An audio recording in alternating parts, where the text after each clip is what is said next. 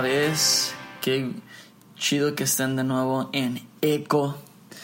Estoy como siempre súper feliz, súper honrado de que estén escuchando este capítulo y que hayan escuchado todos los demás. Eh, me siento muy feliz por cómo va caminando el proyecto eh, y, a dónde eh, Dios nos está llevando. Creo que, que esto, bueno, personalmente a mí me ha motivado mucho, como que me empuja hablar más conmigo mismo, me empuja a hablar más con Dios, me empuja a, leer más y, eso, eso lo necesitaba. Em, entonces yo, yo estoy súper feliz con ello, estoy súper feliz. Apenas van dos capítulos, pero estoy muy feliz con estos dos capítulos. Y este capítulo eh, creo que si no es uno de mis, eh, si no es mi favorito, va a ser definitivamente uno de mis favoritos porque eh, habla, voy a hablar desde algo muy personal, eh, desde algo muy, muy dentro de mi corazón. Y esta es la idea principal de, de ECO. ECO es una plática con, contigo mismo, es, es para mí una plática conmigo mismo, para ti es una plática contigo mismo, es una plática honesta, es una plática eh, real, es una plática vulnerable, entonces no, no es este, una predicación o algo por el estilo, una conferencia, mucho menos. Entonces, eh, eh, esta es la idea entonces hoy, hoy van a escuchar algo, algo de mi corazón. Este es el episodio número 3 y es el último del año. Obviamente es 31, ¿verdad? Eh, feliz año nuevo a todos. Em, y este episodio se llama King Kong. Bienvenidos al episodio número 3 de Echo King Kong. Vamos a iniciar. Eh, quiero iniciar con, con una historia muy especial para mí y creo que es, es una de las historias que más eh, me marcan eh, o que más me han marcado a lo largo de, de mi vida. Y es la historia de mi abuelo, mi abuelo paterno, don Lupe Félix. Em, él falleció, él está con el Señor desde hace, eh, si no me equivoco, 12 años o 14 años. Em, pero él fue un hombre memorable. Él fue un hombre memorable. Les voy a platicar un poquito de su historia muy rápido, no voy a contar toda mi historia familiar, pero es súper resumida para que sepan un poquito de dónde viene mi familia. Eh, mi abuelo, eh, mi abuelo es de el pueblo de Chacala. Chacala está en la sierra de Durango, está en medio de la nada, en medio de la sierra, en medio donde el aire da vuelta y la felicidad llega triste, está en medio de la nada. Ese es Chacala, un pueblito. Ahí nació mi, de, de, de, ellas, mi abuelo. Mi abuelo, eh, su familia, sus papás y él eran muy pobres, pero sumamente pobres, pero no pobres de que, ay, solo tenía un carrito, no. Era pobre en nivel, no tuvo zapatos hasta los 14 años o 12 años. O sea, su primer par de sandalias, de chanclas de verdad, las tuvo hasta los 12 años. Él anduvo en calzones caminando por el pueblo hasta los 10 años. O sea, ese era su nivel de pobreza. Él era, eh, nació pobre, pobre de, pobre de verdad. No pobre de tengo el iPhone 6 y quiero el iPhone 10, no. Ese tipo de pobre. ok. Em, a los 15 años empezó a trabajar en las minas de oro en Durango.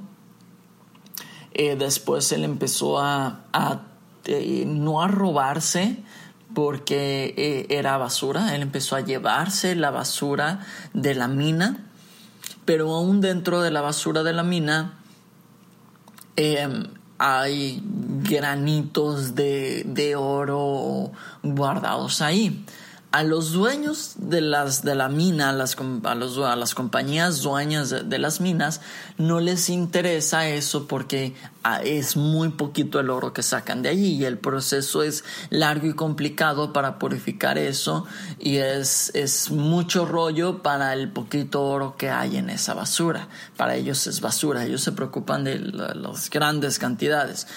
Para ellos eso es basura.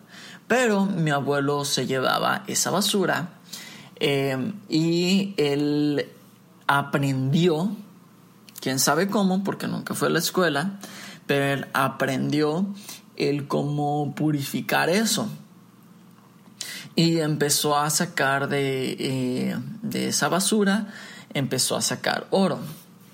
De ahí eh, él logró comprar su primera tierra, su, su, primer pedazo de tierra para sembrar y así fue creciendo.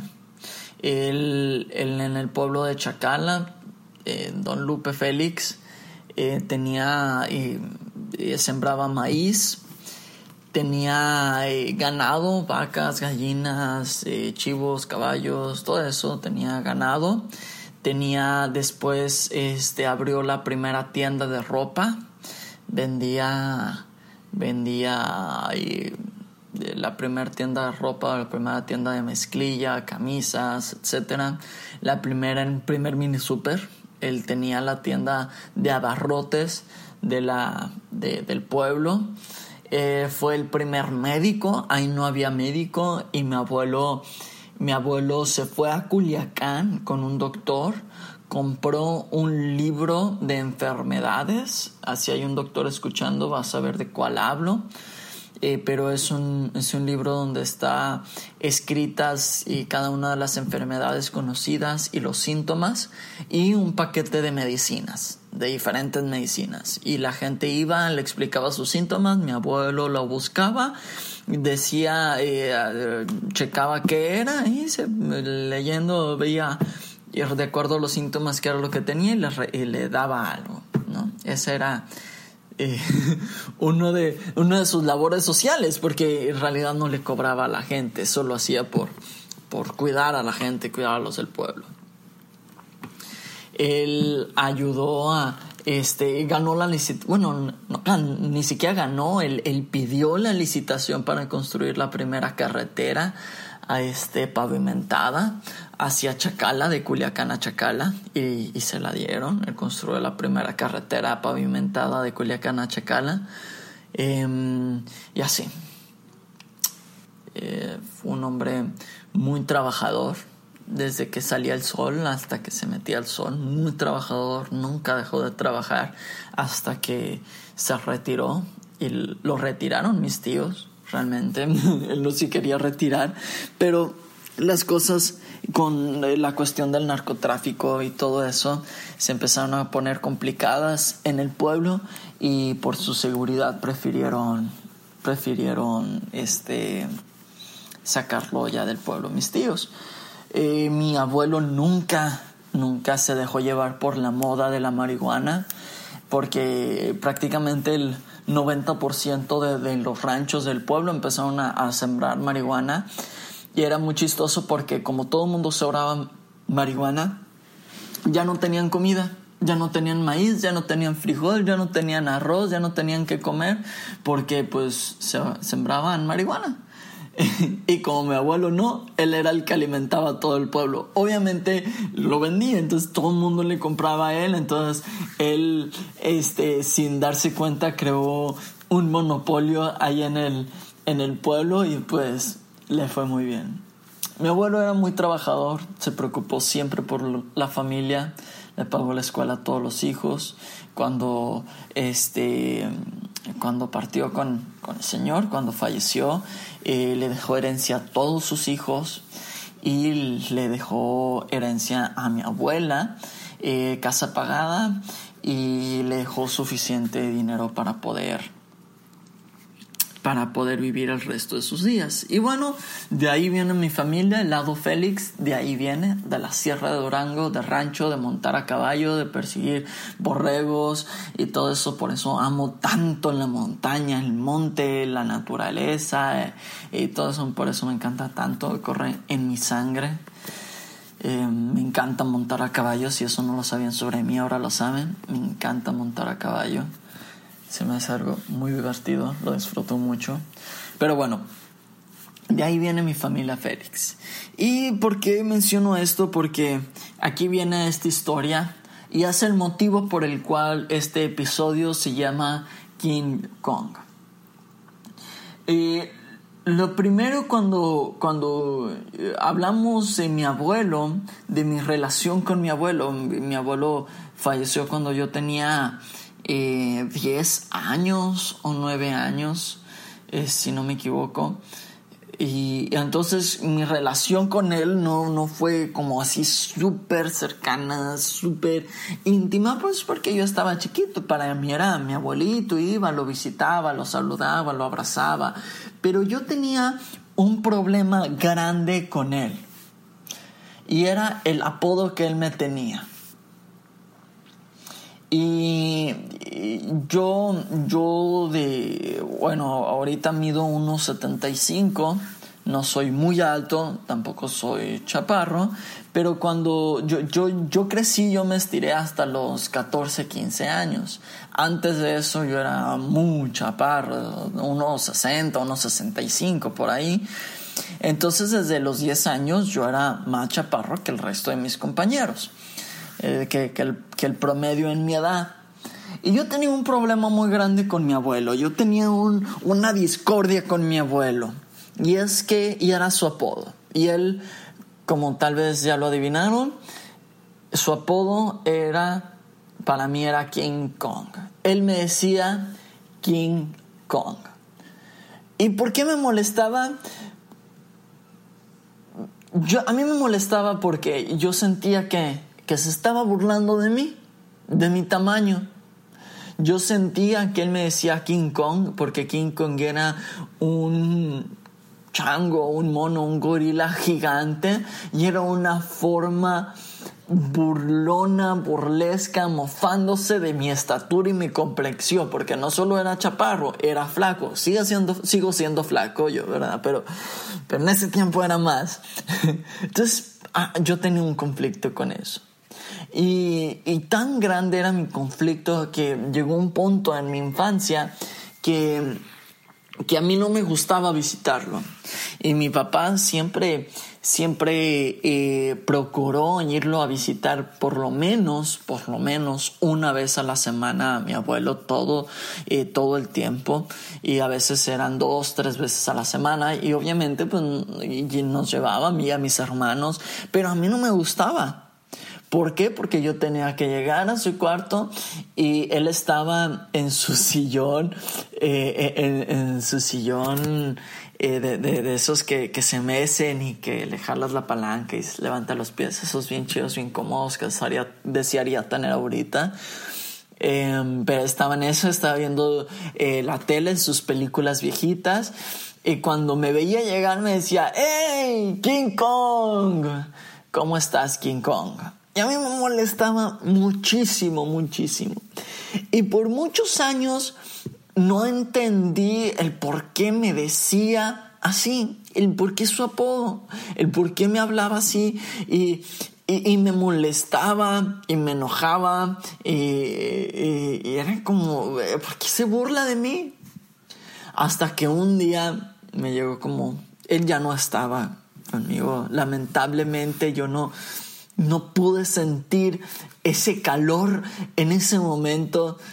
Yo no entendí lo que me estaba diciendo. Y yo, yo todo ese tiempo, mientras lo tuve conmigo, mientras él volteaba y me sonreía, me decía King Kong, y yo me enojaba, yo no entendía lo que él me estaba diciendo. Lamentablemente yo lo entendí hasta después que él se fue. Y, y él me lo estaba diciendo no como una burla de mi tamaño y mi complexión, él me lo estaba diciendo porque era como Él me veía. Porque cuando yo me veía al espejo, yo veía a un chamaco chaparro y flaco. Pero cuando él me veía, él veía a alguien grande, fuerte, poderoso, temible. Para él yo era King Kong. Para mí no, por eso yo pensé que se estaba burlando de mí. Para mí yo no era así, pero para él sí. Cuando yo entendí esto, cuando a mí me cayó el 20, porque con esto, con esta idea, con este pensamiento sufrí mucho tiempo, por mucho tiempo me lo pregunté, por mucho tiempo de repente pensaba, me acordaba de mi abuelo y yo decía, bueno, ¿por qué me decía así? Me seguía conflictuando hasta que lo entendí. Qué triste no haberlo podido entender en ese momento. Eh, creo que hubiera sido un cambio completamente en mi relación con él, pero, pero ahora lo entiendo. Y eso me, me crea como un, un, boom en el corazón porque eh, es muchas veces como, como Dios nos ve a nosotros. Porque Dios voltea y nos ve y nos dice, ¿cómo estás, King Kong? Y nosotros nos enojamos, nos frustramos, nos molestamos porque nos sentimos como si Dios estuviera burlando de nosotros, pero no es, no es porque se burla de nosotros, es porque para Él, para Dios, nosotros somos grandes, fuertes y poderosos. Nosotros somos King Kong. Esa es la historia de mi abuelo. Y eso me pone a pensar cómo me veo yo y cómo veo yo a otros. Y cuando se trata de temas así, no puedo evitar pensar en Gedeón.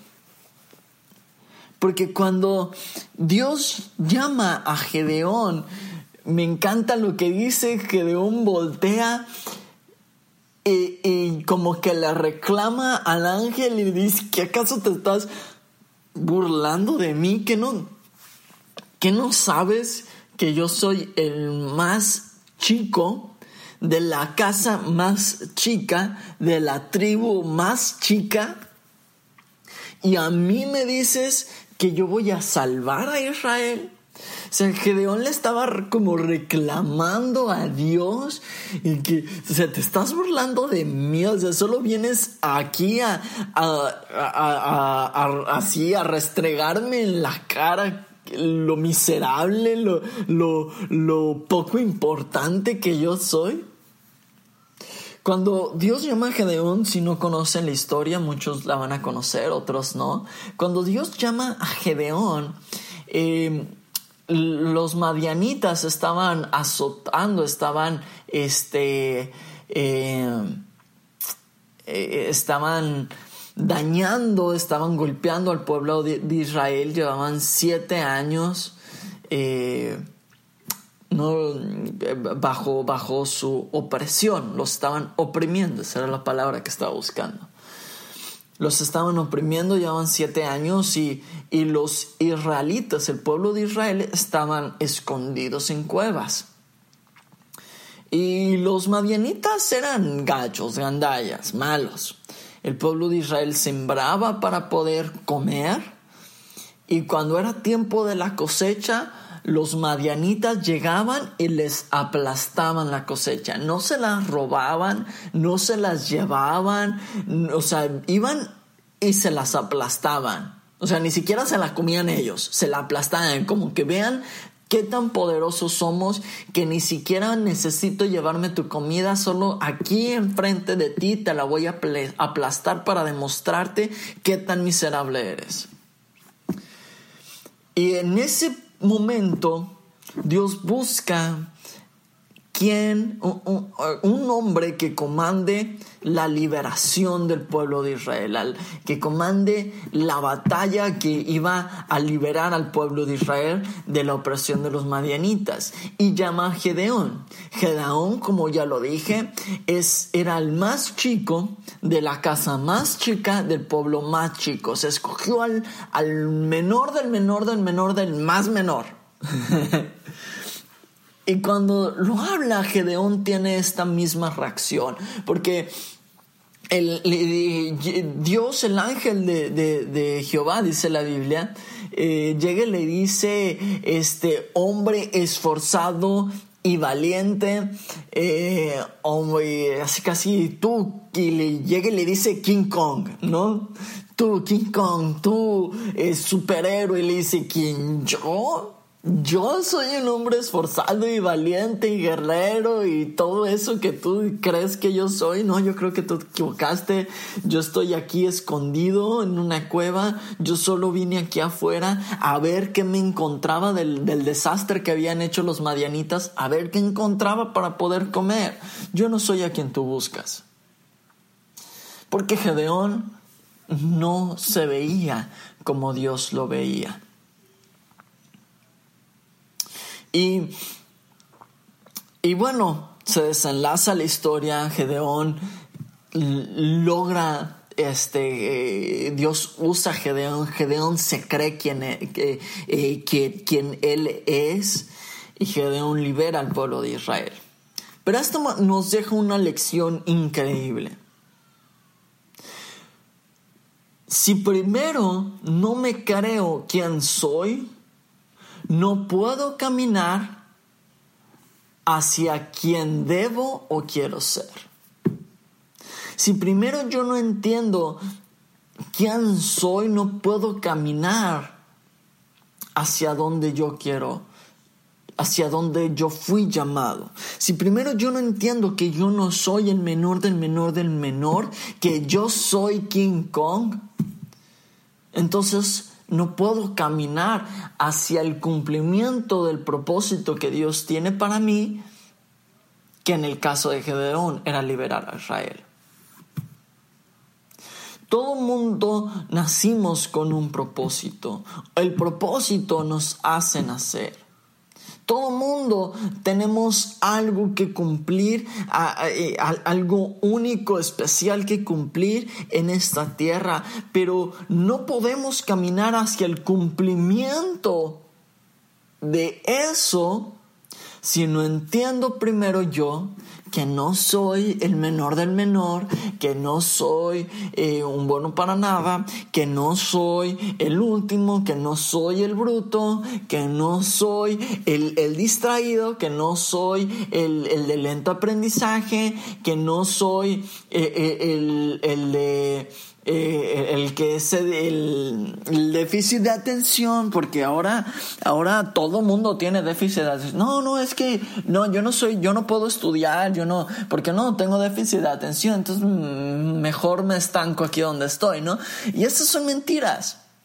Y hasta que yo no entienda que yo no soy todo eso que yo creo que soy, que yo me dé cuenta que yo no soy eso, yo soy King Kong, entonces voy a poder caminar hacia donde debo de estar caminando. Puedo caminar, puedo ir a buscar el sueño que Dios tiene para mí. Cuando entiendo quién soy, entonces empiezo a caminar. Gedeón no podía empezar a comandar los ejércitos de Israel si él no primero se creía que él era el hombre valiente, esforzado, guerrero que Dios veía en él. Porque cuando es la batalla final, esta gloriosa batalla de 300 contra 30 mil, la gente dice por la espada de Dios y por la espada de Gedeón. ¿Por qué dicen por la espada de Gedeón? Porque ellos habían encontrado una inspiración en Gedeón. Si no, yo no grito por la espada de Gedeón. Si yo no encuentro una inspiración en alguien, ¿cómo voy a, eh, cómo voy a eh, sacrificar? ¿Cómo voy a ir a pelear una batalla por él? Si ellos encontraron, si ellos eh, estaban tan motivados a pelear en números tan, tan, en tanta desventaja era porque habían encontrado una, una inspiración en, Gedeón y en, y si Gedeón tuvo la capacidad para inspirarlos es porque Gedeón entendía en ese momento el llamado y la persona que era a través de Dios. En ese momento Gedeón ya era King Kong, ya se creía que era King Kong, por eso había podido inspirar a los demás. Cuando veo hacia dónde voy, eso se llama visión, Ahora también puedo buscar dónde empezar. Y ese es a donde quiero llegar con este, con este episodio. Porque es, eh, hay veces que, que no sabemos dónde iniciar porque ni siquiera sabemos a dónde vamos. Cuando eh, a veces salimos, mi esposa y yo, antes de subirme al carro ya le estoy preguntando, ¿a dónde vas a querer ir? No, pues ahorita vemos, no, dime desde ahorita porque no me quiero subir al carro y sentarme en el carro a nada más a ver, averiguar, no, necesito, antes de arrancar el carro, antes de salir a la calle, necesito saber hacia dónde vamos porque si no, no sé a dónde ir. Ah, bueno, Vamos acá, ok, vamos acá. Entonces ya sé si darle para la izquierda o para la derecha. Porque si nada más me trepo al carro y me salgo de la calle sin saber a dónde voy, pues no voy a llegar a ningún lado.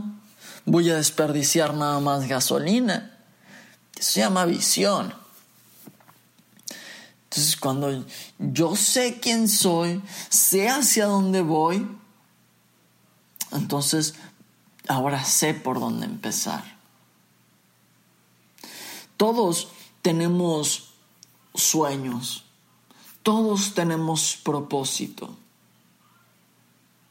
Y tal vez tú te has visto de cierta forma eh, en, en, este año, en este 2018, pero tú estás diciendo, quiero cambiar, quiero ser una persona diferente en el 2019.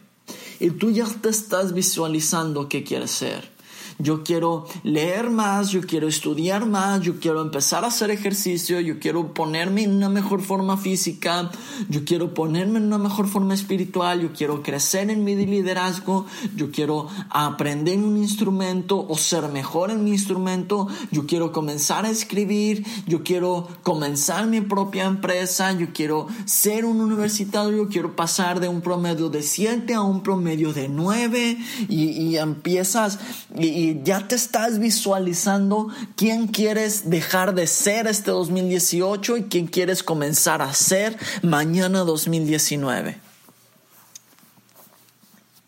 Y eso está padrísimo. Ya sabes hacia dónde vas, ya sabes lo que quieres lograr. Entonces, ahora la pregunta es, ¿dónde empiezo? ¿Dónde empiezo? Ok, ya, ya entiendo que yo no soy eh, eh, esa bola de mentiras, yo soy alguien grande, yo soy alguien fuerte, yo soy alguien poderoso, Dios me creó con un propósito, quiero conquistar ese propósito, quiero caminar hacia mi destino, quiero, que, quiero, quiero eh, conquistar eso, ¿por dónde empiezo? Sería muy difícil para mí decirte dónde empezar porque cada cada situación es diferente, cada historia es diferente, pero sí te voy a decir una palabra que para mí es sumamente importante y es consistencia. Hablamos de la fe, hablamos mucho de la esperanza y hablamos mucho, mucho a veces de la perseverancia, pero yo hoy te quiero hablar de la consistencia.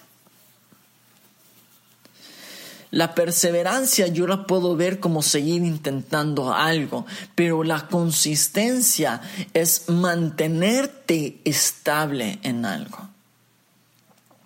¿Por qué te quiero hablar de la consistencia? ¿Por qué? Porque para mí es algo que lo necesito. El otro día me preguntaron este algo en, en eh, preguntas de, de, Insta Stories y, me hizo pensar mucho. No sabía al principio qué contestar, me tardé mucho en contestar eso. Me dice, eh, la pregunta era, ¿qué, ¿qué estás haciendo ahorita que te gustaría haber hecho antes? Y mi respuesta después de mucho pensar fue ser constante en el gimnasio. Porque me siento bien pero siempre me ha costado ser constante en el gimnasio. Siempre me costó mucho. Diferentes motivos, siempre tuve una buena excusa. La verdad me, las, me, me, me, llegué a lastimar muchas veces, pero, pero siempre era una buena excusa. Muchas veces ya estaba bien, ya me sentía bien, ya, ya me había rehabilitado y todo, ya, ya podía regresar a hacer ejercicio, pero me ganaba va la flojera, la comodidad. Lamento mucho no haber sido constante en el gimnasio antes. Em, y para mí es una palabra muy importante, porque a veces eh, queremos hacer algo como súper agresivo, como eh, un ejemplo, y voy a poner un ejemplo personal porque así tiene más validez. Yo no soy bueno leyendo. Yo no soy bueno leyendo, soy bueno escuchando. Yo, te, yo puedo escuchar dos, tres prédicas y sin problema, y lo que sé, pero yo no soy bueno leyendo. Me cuesta mucho leer libros, eh, leer la Biblia, me, me, me cuesta mucho. Em, y para mí la palabra consistencia tiene mucho peso. Porque muchas veces cuando decimos eh, queremos y quiero, este año quiero empezar a leer, quiero leer más, quiero leer chido, quiero leer muchos libros, porque obviamente se ve súper, es súper chido publicar cuántos libros has leído en el año. Em, entonces está bien chido, la verdad. Y y, yo dije, bueno, quiero leer, eh, eso me pasó este año, quiero leer más libros. Y agarré un libro y un libro buenísimo, empecé a leer y, empecé a leer este, eh, dos capítulos eh, diarios, tres capítulos diarios y así súper clavado y el siguiente día otros tres capítulos y el siguiente día otros tres capítulos. Y, y ahí después de la primera semana, agarro y digo, ay no, yo estoy muy cansado, no quiero leer. No, no, tres capítulos es mucho, no, qué, qué flojera. Y lo dejé a un lado. Y ahí se acabó. Ahí se acabó mi constancia. Porque me vi muy agresivo. No estaba listo para leer tres capítulos al día. Entonces, mi consejo es, no quieras levantar 300 kilos tu primer día de gimnasio aunque parezca ridículo, levanta 5 kilos. Si es lo que tu cuerpo aguanta, levanta 5 kilos. Y sé constante con esos 5 kilos. Aunque veas a los demás levantando 200 eh, kilos, deja a los demás levantar 200 kilos. Ellos ya llevan 5 o 10 años en el gimnasio. Tú llevas una hora, levanta 5 kilos. Y vas a ser constante con esos 5 kilos el tiempo que sea necesario hasta que tus brazos aguanten levantar 10. Y vas a ser constante levantar, levantando esos 10 kilos hasta que tus brazos logren levantar 20. Porque obviamente el primer día tú dices, nada, sí puedo, y levantas 20, levantas 50 eh, kilos tu primer día de gimnasio y el siguiente día no te vas a poder mover y no vas a regresar al gimnasio hasta después de dos semanas y después no vas a regresar nunca, porque no estabas listo para levantar eso. No te tienes por qué avergonzar. Si tú estás listo para, eh, para leer tres hojas en un día. No te avergüences de leer tres hojas en un día. Es para lo que estás listo. Sé constante con esas tres hojas. Sé constante con ese libro pequeño, chiquito y simple. No te quieras poner a leer en tu primer libro un libro súper complicado, con un lenguaje súper difícil y que no entiendas nada y te vas a aburrir, te vas a cansar y, y vas a dejar de leer. No, vete por un libro sencillo, simple, con un lenguaje más amigable. Y lee tres, cuatro, cinco páginas y sé constante con esas cinco páginas. Cuando, cuando ya esas cinco páginas te las pases en cinco minutos, se subes a más. Pero sé constante, consistencia muy rápido. La consistencia es la cualidad de lo que es estable, coherente y no desaparece fácilmente. Que no desaparece constante con eso, sé consistente con eso que quieres lograr, sé consistente con ese liderazgo. Y si ese liderazgo es una persona, sé consistente, sé constante con esa persona, con el liderazgo sobre esa persona. Si tu responsabilidad es solamente una, sé constante con esa sola responsabilidad. Por más chiquito, tu responsabilidad es subir una pequeña imagen a la semana, al mes, sé constante con esa pequeña imagen. Si tu responsabilidad es hacer una llamada a la semana, sé constante, consistente con esa llamada y hazlo lo mejor posible. Sé constante contigo mismo, sé constante con tus estudios, sé constante con tu escuela, sé constante con tus relaciones, sé constante con eso que tú eres. Tú no vas allí, tú eres King Kong, pero no vas a tener esa estatura y esa fuerza de un día a la mañana. Debes de construir eso. Gracias a mi abuelo porque él, aunque yo tenía 10 y no tenía ni idea de lo que eh, iba a ser eh, en 10 años más, pero él ya me veía como grande. Y, y tal vez ahorita yo todavía no soy King Kong. Tal vez todavía no soy tan grande y tan fuerte y tan poderoso. Pero un día lo voy a hacer. Y yo me estoy esforzando por ser constante, consistente, para poder lograr ser King Kong. Porque soy King Kong. Y el día en que llegue al cielo y lo vea, no sé si esto es correctamente teológicamente hablando, pero aún así lo voy a decir. Pero el día en que yo llegue al cielo y lo vea y hable con él, yo le voy a decir, hey abuelo, si logré ser King Kong. Y él perfectamente va a saber de lo que estoy hablando. Ah, cómo anhelo eso. Seamos juntos King Kong. Como conclusión, muy rápido porque ya me pasé otra vez el tiempo. Eh, veamos a otros con la misma gracia que Dios nos ve. Así como Dios nos ve a todos como grandes, fuertes, poderosos, como hombres esforzados y valientes, así como Dios nos ve como King Kong, nosotros veamos a los demás con esa misma gracia. No veas a los demás flacos y escuálidos y chaparros, ve a los demás grandes y fuertes como tú. Así como Dios te ve a ti, así tú también ve a los demás. Cada que te acerques a alguien que está batallando, y, hey, ¿qué onda King Kong? Tal vez él no va a entender mucho, pero después tú le puedes invitar a un café y explicarle, hey, yo sé que tú estás batallando, que yo sé que a ti te está costando mucho leer, yo sé que a ti te está costando mucho crecer en tu liderazgo, crecer en tu grupo, crecer eh, eh, en esto, que tú estás, eh, pero, hey, tú eres King Kong, solo sé consistente.